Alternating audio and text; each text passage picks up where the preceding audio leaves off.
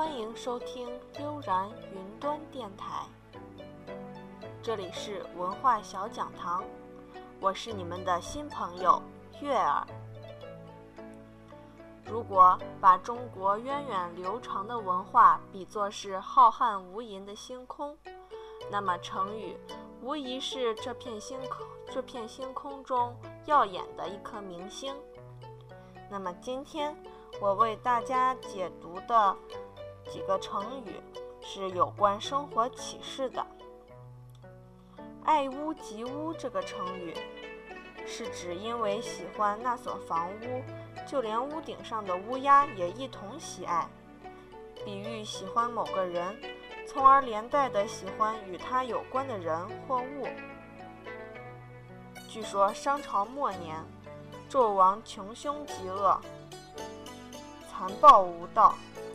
西方诸侯国的首领姬昌决心推翻商朝的暴政，并积极扩军备战。但是很可惜的是，在发兵之前，姬昌就逝世了。他死后，儿子姬发继位，就是今天所说的周武王。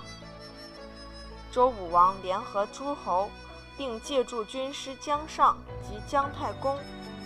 和自己的弟弟辅佐，出兵攻打纣王，双方交战于牧野，结果商军大败，纣王在露台自焚，商朝灭亡。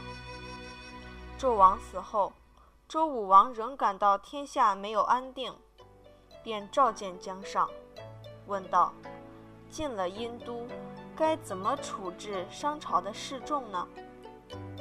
江上说：“我听说过，如果喜欢某个人，就会连他屋上的乌鸦也一同喜爱；如果讨厌这个人，就连他家的墙壁篱笆也感到厌恶。我的意思是，对于敌人，我们要赶尽杀绝，一个也不能留。不知大王意下如何？”周武王却不同意这么做。这时，少公说。我曾听说，有罪者必杀，无罪者可以让他们活下来。我认为应当杀掉所有有罪的人。大王，您怎么看？周武王也不同意。这时，周公说：“我认为君王不应偏爱自己的旧友和亲属，要用仁政来感化天下所有的人。”周武王听后欣然同意。并按照周公所说的去做。刚刚统一的西周，果然很快就摆脱了混乱的局面，安定了下来。春风得意，这则成语的意思是指在春风轻拂中洋洋自得，用来比喻一个人在达到自己想象的某种目的后，表现出的得意的样子。唐代大诗人孟郊，一生留下了许多首流传千古的佳作，可是他的一生却非常坎坷。年轻时在河南的嵩山隐居，孤僻耿直的他，很少与人合得来，但却与大文学家韩愈一见如故。韩愈很欣赏孟郊的诗文，也尽力扶持他。希望他能够考取功名，走上仕途。但是，孟郊的运气总是很差，屡试不中，一直未能如愿踏上仕途。十四岁那一年，四十一岁那一年，他曾两度前往京城参加考试，但都名落孙山。终于在第三次应考时中了进士。为了表达自己的愉快心情，他即兴做了一首《登科后》：“昔日龌龊不足夸，今朝放荡思无涯。春风得意马蹄疾，一日看尽长安花。”诗的大意是这样的。从前那潦倒穷困的岁月，不值得夸耀。今天我的心胸突然开阔起来，我乘着春风，高兴地骑着马，一天就把长安的美景鲜花看了个够。这是多么愉快的事呀！然而，此时的孟郊却已经将近五十岁了。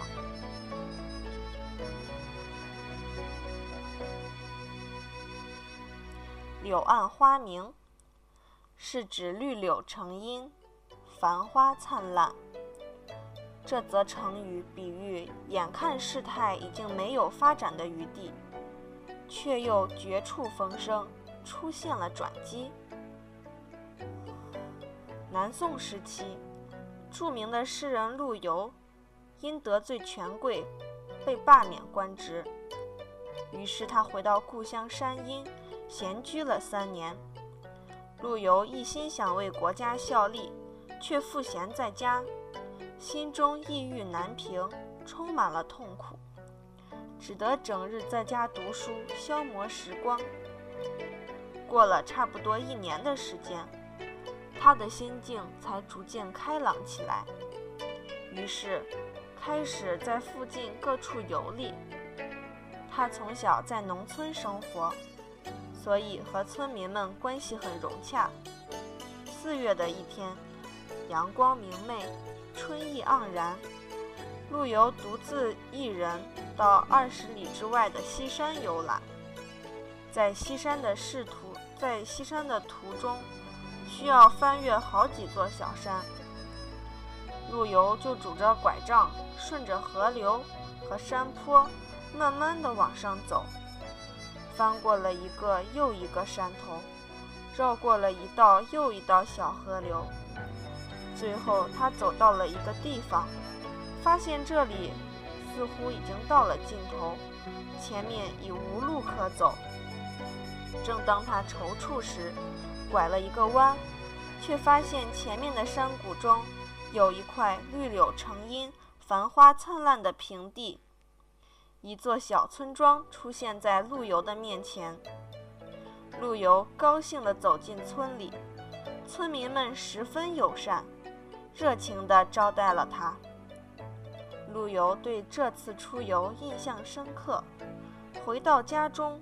便提笔做了一首七言律诗《游山西村》，其中还有两句成为了千古名句：“山重水复疑无路，柳暗花明又一村。”今天的电台节目就是这些，希望大家能够喜欢。再见。